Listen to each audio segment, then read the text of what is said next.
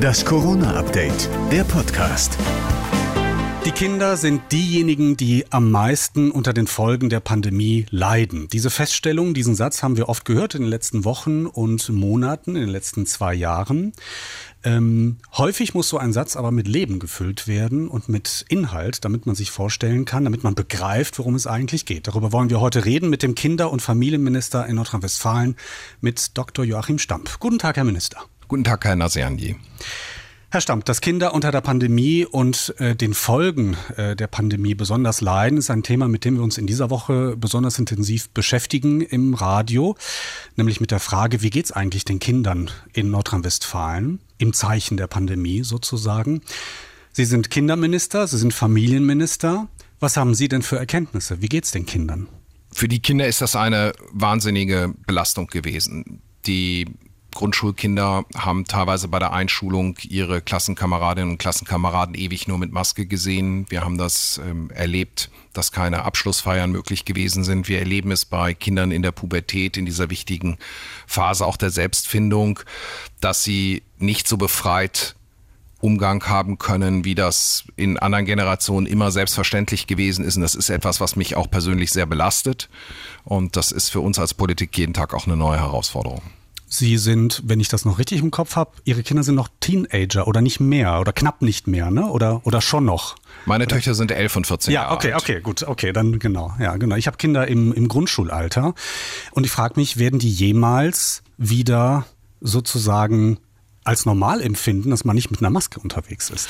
Ja, davon bin ich fest überzeugt. Wir haben jetzt wirklich auch wieder die Chance, zur Normalität zurückzukommen. Und ich glaube, das ist jetzt auch etwas, was ganz, ganz wichtig ist, dass wir jetzt auch als Politik die Aufgabe haben, den Menschen zu helfen, auch Ängste zu überwinden. Es geht nicht darum, dass man irgendwelche Dinge verharmlost, aber wir haben jetzt die Situation, dass Omikron etwas grundsätzlich anderes ist als vorher die Delta-Variante.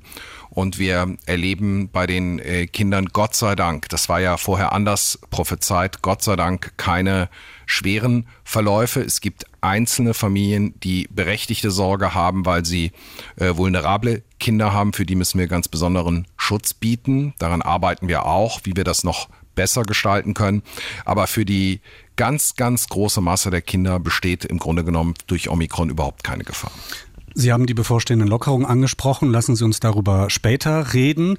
Es gibt, äh, Herr Stamp, ganz viele Hörerfragen, die uns erreicht haben, überwiegend per E-Mail. Fragen von Eltern, aber auch Fragen von äh, Erzieherinnen und äh, Erziehern, aber auch viele Fragen von Kindern. Zum Teil geht es da um sehr viel Frust. Es gibt auch ganz konkrete praktische Fragen, die will ich mit Ihnen gerne durchgehen. Die wichtigsten habe ich mitgebracht. Wir fangen tatsächlich mit einer Frage eines Kindes an, nämlich mit der Frage Sehr von, gut. von mit der Frage von Noah. Hallo Herr Ministerstab, mein Name ist Noah, bin sieben Jahre alt und bin in der ersten Klasse. Meine Frage ist, was machen Sie jetzt, damit wir im Herbst weiter sind als jetzt? Kriegen alle Klassen Luftfilter? Also das mit den Luftfiltern stellen wir mal kurz zurück, wenn Sie erlauben. Blicken wir zunächst auf den ersten Teil der Frage. Was unternehmen Sie als Politiker, damit wir im Herbst nicht wieder so vor der Situation stehen, ach du Jemine, wir, wir haben eine Pandemie. Und jetzt? Hallo lieber Noah, erstmal vielen Dank für deine Frage. Wir bereiten jetzt auch gemeinsam mit dem Schulministerium vor, dass wir gut vorbereitet sind dann auch für den nächsten Herbst. Wir diskutieren mit Kinderärztinnen und Kinderärzten, aber auch mit Wissenschaftlerinnen und Wissenschaftlern, was alles entsprechend getan werden kann, damit wir auch für die unterschiedlichen Virusvarianten, also je nachdem, wie ansteckend oder wie schlimm ein Virus ist, wir unterschiedlich gut gerüstet sind. Und ganz wichtig ist für uns auch, dass wir auch mit den Wissenschaftlern von der sogenannten STIKO, also der Ständigen Impfkommission, noch einmal genau besprechen, wie das mit dem Impfen bei den 5- bis 12-Jährigen ist. Weil bisher gibt es da nur eine Empfehlung für Kinder, die besondere Vorerkrankungen haben. Und da wollen wir einfach auch noch mal mit unterschiedlichen Wissenschaftlern und den Vertretern von dieser STIKO gemeinsam besprechen, ähm, was da am besten für euch ist. Der zweite Teil der Frage, was ist mit Luftfiltern in der Schulklasse? Der wird ja nicht nur Ihnen oft gestellt, sondern auch Ihrer äh, Kollegin ähm, äh, Schulministerin äh, Gebauer. Ähm, zum Thema Luftfilter hat mich auch noch diese Frage erreicht von einer Mutter. Hier ist die Steffi aus Lohme. Hallo, Herr Stamp. Meine Frage an Sie wäre, inwiefern angedacht ist, flächendeckend die Kitas und äh, Kindergärten in NRW künftig mit Luftfiltern auszustatten, um eine deutliche Luftverbesserung und somit einen gesteigerten Gesundheitsschutz für die betreuten Kinder und betreuenden Erzieherinnen und Erzieher zu gewährleisten. Vielen Dank. Ja, herzliche Grüße. Ich ähm, kann dazu sagen, wenn wir wirklich der Überzeugung wären, dass wir mit mobilen Luftfiltern die Pandemie entsprechend bekämpfen könnten, dann hätten wir die flächendeckend überall eingeführt. Aber es ist so, wir sind ja mit den Wissenschaftlern im permanenten Austausch.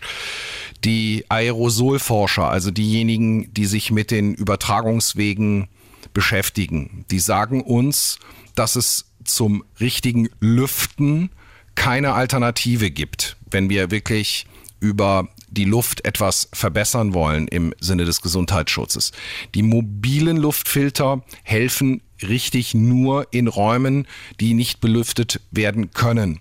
Und dafür haben wir ein Programm zur Verfügung gestellt, wo alle Kommunen in Nordrhein-Westfalen, ähm, aber auch alle Kitas äh, mobile Luftgeräte, Luftreinigungsgeräte anschaffen können, wenn sie es wollen. Aber viele, die sich dann auch tatsächlich damit beschäftigt haben, was sie denn wirklich bringen, sind dann doch zu dem Ergebnis gekommen, dass das äh, nicht viel hilft.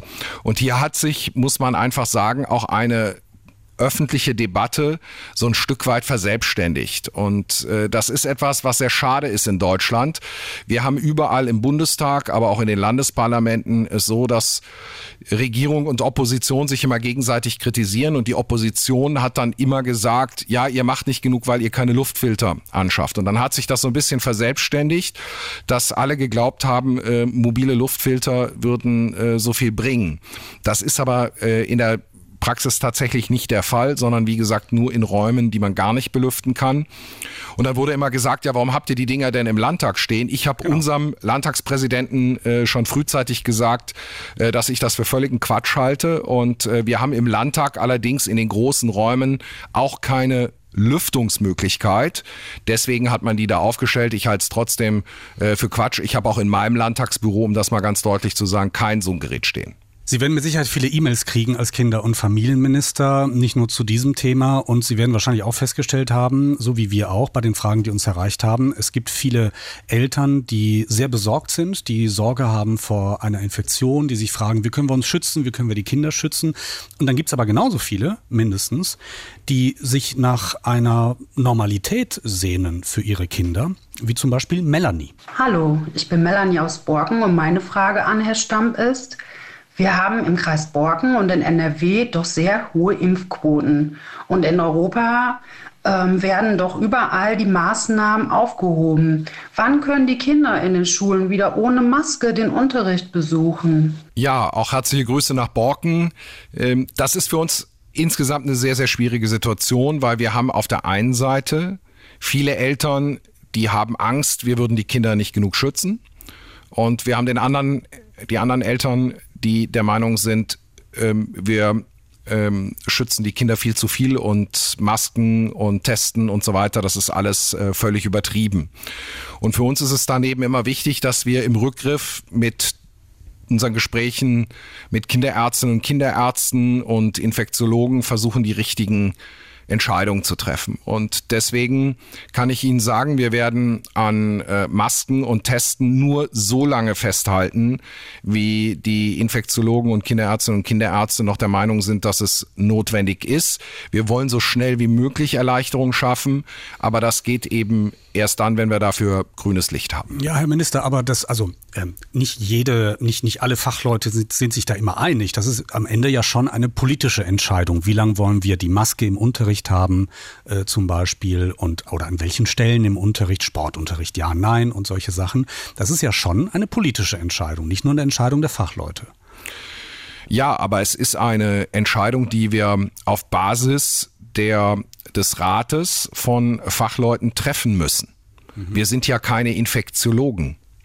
Und am Ende müssen wir uns die Position von Kinderärztinnen und Kinderärzten und von Infektiologen ähm, anhören und müssen dann abwägen, was ist die für die Kinder insgesamt am wenigsten äh, belastende Maßnahme. Das ist in der ganzen Pandemie für uns sowieso etwas, was furchtbar ist, weil wir letztendlich seit zwei Jahren mit Fragen beschäftigt sind, wo wir dauernd Maßnahmen treffen, die in die eine wie in die andere Richtung immer eine Belastung darstellen. Und äh, das ist natürlich auch nicht etwas, äh, was man gerne macht und was man leichtfertig tut. Und ähm, ich habe auch äh, viele Abende gehabt, das sage ich, sage ich mal ganz offen, wo ich auch mit mit äh, großer Verzweiflung zu Hause auch am in meinem Arbeitszimmer gesessen habe und gesagt habe, ähm, egal wie ich jetzt die Entscheidung treffe, es ist entweder ähm, nicht optimal für den Gesundheitsschutz oder es ist nicht optimal für die Entwicklung der Kinder.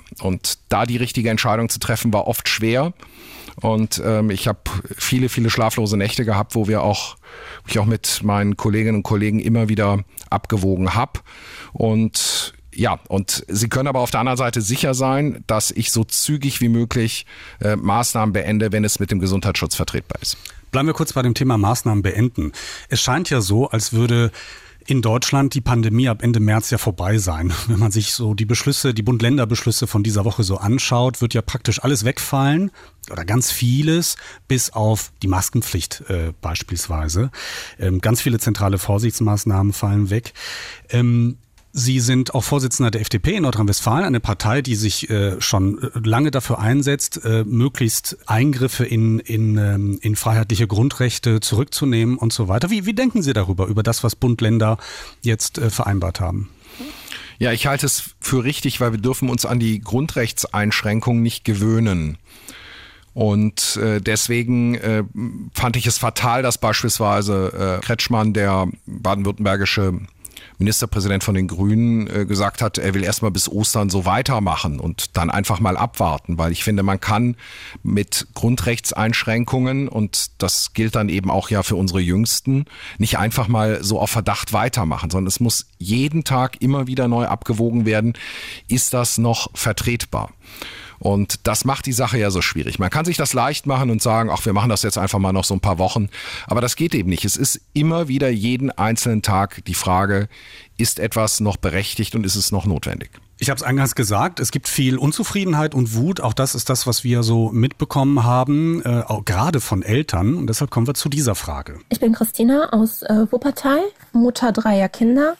Und als solche würde ich sehr gerne wissen, ob Sie, sehr geehrter Herr Stamp, glauben, äh, dass die pandemiepolitischen Entscheidungen, die Sie in den letzten Jahren getroffen haben, für unsere Kinder tatsächlich die besten waren, die hätten getroffen werden können und ob Sie auf Ihre politische Arbeit insgesamt im Hinblick auf die letzten Jahre stolz sind. Stolz bin ich auf die Arbeitsleistung der Mitarbeiterinnen und Mitarbeiter in unserem Ministerium oder auch ich habe ja mehrere Praktikumstage in den äh, Kitas in Nordrhein-Westfalen gemacht, auch gerade ganz bewusst in der Pandemie, weil ich ja selber vor Ort auch erleben wollte, wie es ist, auf die Leistung der Erzieherinnen und Erzieher und äh, der Kindertagespflegepersonen, die mit ganz überwältigender Mehrheit, ohne zu klagen, für die Kinder da gewesen sind und äh, sich einfach großartig engagiert haben. Ich glaube, auf diese Menschen kann man stolz sein.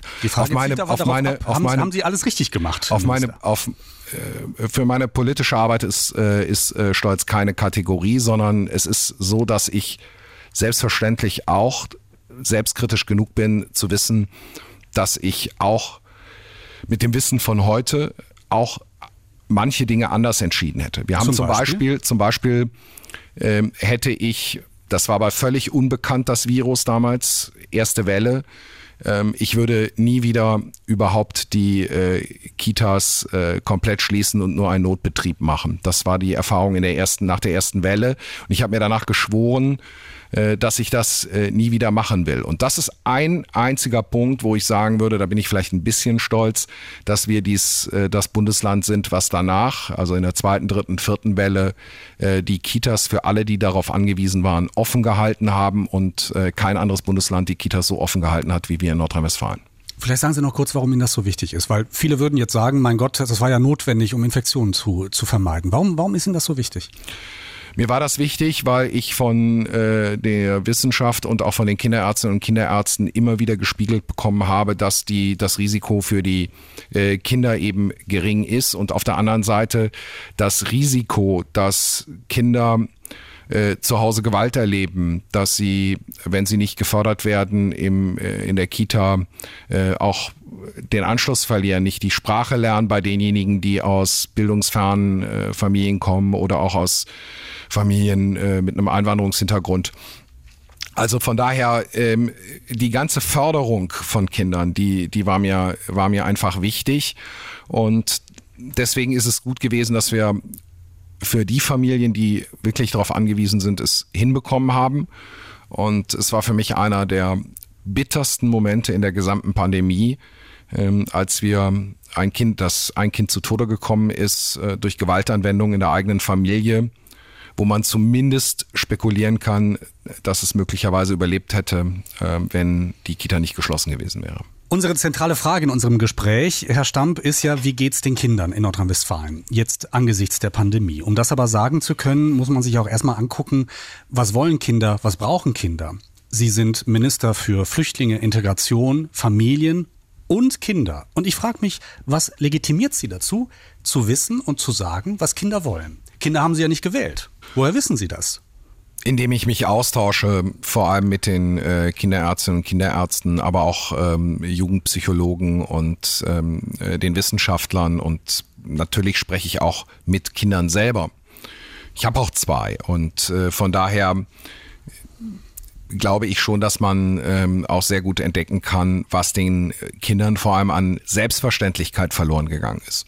Und das ist ganz wichtig. Äh, Im Übrigen würde ich das auch mir wünschen von den, von den Familien. Wir wollen natürlich, dass auch Lernrückstände aufgeholt werden. Und ich bin auch gegen die äh, leistungslose Schule und äh, ich bin auch dafür, dass unsere Kinder ordentlich äh, gefordert und gefördert werden. Aber wir dürfen bei der Aufholjagd, bei dem, was verloren gegangen ist, auch nicht übertreiben. Und mir ist das Aller, Allerwichtigste, dass jetzt auch, wo die Pandemie jetzt hoffentlich ähm, demnächst dauerhaft im Griff ist, dass Kinder wieder Kinder sein können, dass vor allem auch das freie Spielen wieder möglich ist, dass man seinen Hobbys nachgehen kann. Und das ist was, was mir, was mir wirklich wichtig ist, dass Kinder jetzt wieder auch ein Stück weit Unbeschwertheit zurückbekommen. Was wollen denn Kinder in der Pandemie? Kinder, Kinder wollen äh, äh, Freundinnen und Freunde treffen. Kinder ähm, wollen äh, überall hingehen können, ohne äh, dreimal äh, zu überlegen, bin ich jetzt getestet. Kinder äh, wollen auch in den Freizeitpark gehen. Die wollen auch irgendwann in Innenräumen äh, mal wieder ohne Maske rumlaufen. Und da gilt, sobald das vom Gesundheitsschutz irgendwie vertretbar ist, muss das so schnell wie möglich ermöglicht werden. Ein wichtiger Faktor, um zu beurteilen, wie es Kindern geht, ist ja auch, sich anzugucken, wie geht es denjenigen, die jeden Tag mit Kindern zu tun haben. Also den Eltern einerseits, andererseits aber auch den Erzieherinnen und Erziehern, den Tagesmüttern äh, im Land. Und von Erzieherinnen, Erziehern und Tagesmüttern haben uns auch sehr, sehr viele Fragen äh, erreicht. Äh, mit Abstand die allermeisten, äh, muss man sagen. Wir machen deshalb direkt weiter mit einer Hörerfrage aus Münster. Hier ist Mirjam aus Münster. Hallo, Herr Stamp. Ich leite hier in Münster eine Kita und wir fühlen uns von der Politik völlig alleingelassen und übergangen. Wieso bekommen wir Selbsttests geliefert, die überhaupt nicht sensitiv sind? Wir kämpfen gerade hier in unserer Kita mit Personalausfällen aufgrund von Corona-Infektionen und immer wieder neu auftretenden Corona-Infektionen bei den Kindern und Familien. Und das Ganze seit Wochen. Diese Infektionen fallen oft nur durch Zufälle, Schrägstrich Bürgertestungen auf, da die gelieferten Tests vom Ministerium keine oder kaum Infektionen anzeigen. Wir durchseuchen gerade unsere Kita, ohne das zu wollen. Warum gibt es keine generelle Testpflicht in den Kitas? Wir sind wirklich erschöpft und können nicht mehr. Lassen Sie uns das ein bisschen sortieren. Schlechte, nicht sensitive Tests. Was wissen Sie darüber? Dass das äh, nicht ähm, stimmt, sondern äh, wir von den Tests, die wir bestellt haben, uns am Markt immer wieder angeguckt haben, was vom Paul-Ehrlich-Institut äh, zertifiziert ist und wir ganz bewusst auch Tests gesucht haben, die auf Omikron anschlagen. Und ähm, es tut mir jetzt äh, für die äh, betroffene äh, Kita insofern äh, leid, dass äh, sie diesen Eindruck zumindest haben, dass die äh, nicht so angeschlagen haben, äh, wie es eigentlich sein soll. Aber ähm, wir haben an sich äh, sehr positive Rückmeldung, was das äh, Testsystem insgesamt angeht. Woran das jetzt im Einzelfall nicht äh, gelegen hat, weiß ich nicht. Würde die Dame auch einfach bitten, uns dann vielleicht nochmal als Ministerium anzuschreiben und äh, dann gehen wir der Sache gerne nach. Es gab auch die Forderung nach einer Testpflicht in den Kitas. Ich weiß, dass Sie da nicht so viel von halten. Warum nicht? Weil die Situation so ist, dass überwiegend wir die äh, Erfahrung gemacht haben, dass die Eltern äh, tatsächlich die Tests zu Hause durchführen und wir wollten dann nicht, dass es dazu kommt, dass diejenigen Familien, wo das nicht klappt und bei kleinen Kindern haben sie immer mal auch wieder die Situation, dass, dass Kinder ähm, äh, da bockig werden, dass diese Kinder dann äh, aus der Kita rausfallen. Und äh, wie gesagt, wir sind in einer Situation mit Omikron, wo wir keine schweren Verläufe äh, bei den äh, Kindern erleben und äh, im Übrigen auch nicht beim geimpften Personal. Und insofern ähm, halten wir das so, wie wir es machen, für vertretbar. Da muss ich aber nochmal nachhaken. Das heißt, Sie nehmen in Kauf, dass nicht getestete Kinder unter Umständen in die Kita kommen. Sie werden auch, äh, wenn Sie ein, äh, eine Testpflicht machen, also es ist ja auch dann immer die Frage, wir haben das, wir haben das hier intern diskutiert, ob wir äh, die Eltern äh, dazu verpflichten, äh, etwas zu unterschreiben. Äh, wir haben äh, diskutiert, wir haben ja alle Maßnahmen immer auch besprochen mit den Elternvertretern, mit den äh, Gewerkschaften, mit den Trägern. Mhm. müssen auch sagen, wir sind ja nicht die Arbeitgeberinnen und Arbeitgeber der Erzieherinnen und Erzieher, sondern das sind die Träger. Und wir haben das äh, mit allen immer wieder äh, besprochen. Und es gab ausdrücklich von den Gewerkschaften den Wunsch, dass die Beschäftigten nicht die Tests in den Einrichtungen durchführen. Und äh, dementsprechend hätten wir das also über die Beschäftigten nicht machen können. Und also gab es nur die Möglichkeit, es über die Eltern zu machen. Und ich habe in mehreren Schreiben intensiv darum gebeten, dass die Eltern das möglichst konsequent machen und in der Praxis hat es überwiegend funktioniert. Wir haben einzelne äh, Bereiche, wo das äh, vielleicht nicht in der letzten Konsequenz angewandt worden ist. Das ist äh, dann auch äh, ärgerlich, das ist überhaupt gar keine Frage. Und äh, nochmal, ich kann nur sagen, ich bin den Erzieherinnen und Erziehern äh, sehr, sehr dankbar, dass es so gut geklappt hat und dass so viel aufrechterhalten worden ist. Das jetzt einfach mit Omikron es zu erheblichen Ausfällen auch durch Quarantänisierung und so weiter gekommen ist, das war schlichtweg nicht zu verhindern. Aber wir haben auf der anderen Seite eben die positive Botschaft, dass wiederum durch Omikron es keine schweren Verläufe gibt. Da klang noch was anderes an, ähm, nämlich so der, der Nebensatz ganz zum Schluss. Wir sind am Limit, wir können nicht mehr. Es gibt vom Verband der Kita-Fachkräfte die Initiative Kitas am Limit. Da äh, ist Thema starke Überbelastung. Die Mitarbeiterinnen empfinden die Infektionsgefahr als, als sehr bedrohlich einerseits. Andererseits gibt es aber auch einen Personalmangel, den gab es auch schon vor der Pandemie. Und da gibt es sehr viel Frust und Unsicherheit und auch viele, die gehen, die sagen, das möchte ich nicht mehr machen. Wie wollen Sie dem begegnen? Also jetzt muss man zunächst mal festhalten, äh, kein anderes Bundesland hat ein Programm eingeführt, äh, wie wir mit den äh, Kita-Helfern. Und äh, von das, daher. Das müssen wir kurz erklären. Kita-Helfer, was das, was das Programm ist. Das heißt, ähm, dass es die Möglichkeit gegeben hat, nicht pädagogisches Personal äh, zusätzlich zu rekrutieren, die den ähm, Erzieherinnen und Erziehern bei ihrer Arbeit bei der nicht-pädagogischen Arbeit zur Hand gehen. Also sich um Hygiene kümmern und ähm, einfache Arbeiten erledigen, einkaufen und, und, und derlei Dinge. Das, also alles, alle möglichen ähm, praktischen Dinge, die jetzt nicht zwingend von einer Erzieherin oder einem Erzieher äh, durchgeführt werden müssen. Und das hat auf jeden Fall zur Entlastung beigetragen. Und wir haben darüber hinaus eine umfassende ähm, Kita-Reform gemacht. Das ist jetzt völlig untergegangen durch die ganze äh, Diskussion um die Pandemie, wo wir mit dem Kindergartenjahr 2021 1,3 Milliarden zusätzlich aufwachsend in das System Kita, frühkindliche Bildung, Kindertagespflege geben und damit eine Riesenfinanzlücke, die uns hinterlassen worden ist, ähm, geschlossen haben. Und dennoch ist natürlich die Situation. Und da habe ich totales Verständnis, ähm, auch für die äh, Kollegin, die jetzt hier angerufen hat, dass natürlich der Personalmangel immer noch ein Problem ist, weil wir schlichtweg nicht genügend ähm, äh, Bewerberinnen und Bewerber auch für den, für den Beruf haben. Und wir werben darum. Wir haben die Ausbildungskapazitäten ausgebaut, werden das auch weitermachen. Wir werden auch weiter für Quereinstieg äh, werben. Aber ähm, wir haben in fast allen Branchen einen unglaublichen Arbeitskräftemangel. Das gilt fürs Handwerk, es gilt für die Pflege, es gilt aber eben auch äh, für Kita und Grundschule. Wir haben ähm, insgesamt in gerade den in den Berufseinsteiger-Jahrgängen sehr, sehr geburtenschwache Jahrgänge und das macht uns in allen Branchen extrem zu schaffen. Wir kommen zu einer weiteren Frage einer Kita-Leitung. Hallo, mein Name ist Helena und ich bin Einrichtungsleitung in einer Kita im Rhein-Sieg-Kreis und meine Frage an Herr Stamp wäre, ähm, Herr Stamp, haben Sie eigentlich noch den Überblick über die ganzen Regelungen, die Sie gefühlt jede Woche neu beschließen und immer wieder aktualisieren und äh, neu formulieren, bis wirklich niemand mehr durchblickt? Und Herr Stamp, ich habe eine ganz wichtige Frage an Sie. Schlafen Sie nachts gut? Denn ich tue es seit Monaten nicht mehr. Einfach weil ich jeden Abend denke, was passiert morgen auf der Arbeit, was kommt wieder für eine neue Regelung. Und außerdem bin ich auch einfach der Meinung, Sie können sich Ihrem Minister anschreiben, sparen, in denen Sie sagen, was für einen tollen Job wir machen. Das wissen wir.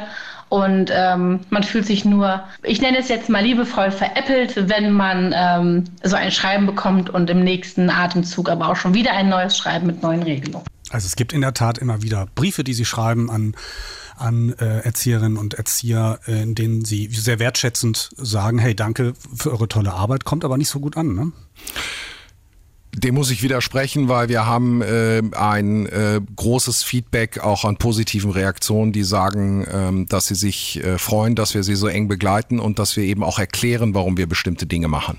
Es ist aber auch so, das muss man ja auch ganz nüchtern sagen, ähm, ich bin äh, natürlich für viele ähm, dann auch in gewissen, in gewissen Klischees, ähm, ähm, auch aufgrund ähm, äh, meiner Partei, äh, äh, dann automatisch äh, schon in Verdacht, äh, irgendwelche äh, Dinge nicht so zu machen, wie sie äh, vielleicht die Vorstellung hätten. Andere sehen es dann wiederum anders, die finden es vielleicht gerade sympathisch. Damit muss ich klarkommen. Also das heißt, es gibt, äh, ich muss mit Kritik leben, aber ich kann äh, der Kollegin auch sagen, äh, ich schlafe auch nicht gut. Und äh, für mich ist die Situation auch seit zwei Jahren äh, brutal, weil ich eine Verantwortung äh, ja auch mit habe äh, für alle Kinder hier in diesem Land und äh, natürlich für die Beschäftigten. Und dass ich in einer Situation, wo man äh, ganz schwierige Abwägungen treffen muss, immer versuchen muss, sie so zu treffen, dass es ähm, den geringsten Schaden erzeugt. Und das ist das, was wir versuchen auszutarieren. Und äh, ich versuche das in meinen Schreiben äh, zu erläutern. Und äh, dafür gibt es äh, von vielen positives äh, Feedback und äh, aber auch äh, zwischenzeitlich Kritik. Aber Haben das Sie das muss Gefühl, ich, das verstanden muss ich, zu werden das in der Sache? Haben Sie das Gefühl, dass man in der Sache versteht, was Sie da machen? Ja, also von den äh, von der überwiegenden Reaktion, die uns erreicht, ja. Es haben sich viele Tagesmütter bei uns gemeldet, immer mit ein und derselben Frage, exemplarisch diese Hörerin hier. Hallo, Herr Minister Dr. Stamp. Ich bin Nicole aus Bergheim und habe folgende Fragen an Sie. Ist Ihnen bekannt, dass es Kommunen wie Bergheim gibt, die ihre Geldleistung an die Kindertagespflegeperson komplett einstellen, wenn eine Kindertagespflegeperson in Quarantäne muss oder sich mit Covid infiziert? Obwohl Sie alle Kommunen mehrfach aufgefordert haben, vor Ort eine Regelung zu finden, damit Kindertagespflegepersonen keine finanziellen Ausfälle durch die Pandemie erleiden. Der LVR leistet bei einer Arbeitsunfähigkeit keine Ausfallgelder. Wieso regeln Sie das nicht als Land und verpflichten Kommunen zur uneingeschränkten Zahlung der Geldleistungen bei Ausfällen durch die Pandemie? Das ist eigentlich mit den Kommunen anders besprochen, aber das äh, nehmen wir gerne nochmal auf. Das ist äh, ein berechtigter Kritikpunkt und das werden wir nochmal nachhalten. Das heißt, da wird der Landrat von Bergheim äh, vom, vom, vom Landkreis nochmal Post kriegen von Ihnen, oder? Wir werden das besprechen, ja. Wir kommen langsam zum Ende unseres Gesprächs. Herr Minister, wir hatten ganz zu Beginn die Frage des siebenjährigen Noah, was die Politik denn tun will, damit man nicht im Herbst wieder dumm dasteht angesichts der, der Pandemie.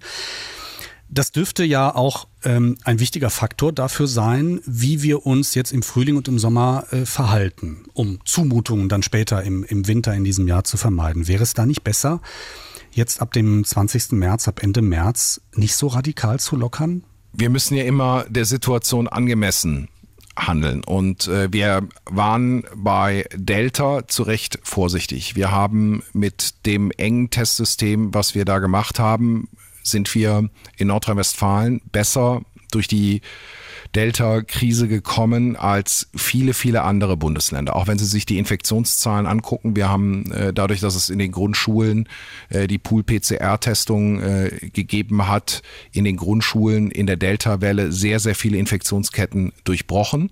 Wir haben das in den Kommunen, also wir haben den Kommunen, die das wollten, auch finanziert, also die, die Testkapazitäten hatten und wo das logistisch ging. Und wir haben umgekehrt in den anderen Kitas äh, mit den Antigentests äh, haben wir nochmal erhöht von zwei auf drei äh, die Woche, damit ähm, auch da möglichst hohe Sicherheit ist. Und da sind wir im Vergleich zu den anderen Bundesländern gut durchgekommen. Und ähm, dementsprechend ähm, mussten wir jetzt bei Omikron anders reagieren, weil das einfach bei Omikron eine andere Situation ist. Und bei Omikron ist jetzt die Situation gegeben, dass wir die schweren Verläufe äh, nicht mehr sehen, so gut wie überhaupt nicht mehr sehen. Und dementsprechend können wir jetzt lockern. Viele Kinder werden noch sehr lange zu tun haben mit den Folgen der Pandemie. Ich meine gar nicht so sehr infektionsmäßig, sondern mit äh, Stoff, den sie verpasst haben in der Schule, mit äh, damit, dass sie ja bedrückt sind, weil sie ihre Freunde nicht regelmäßig sehen können. Die müssen Nachhilfe nehmen, die brauchen vielleicht therapeutische Hilfe. Was glauben Sie, was braucht es jetzt vor allem schon mal in Vorbereitung darauf, um den Kindern zu helfen?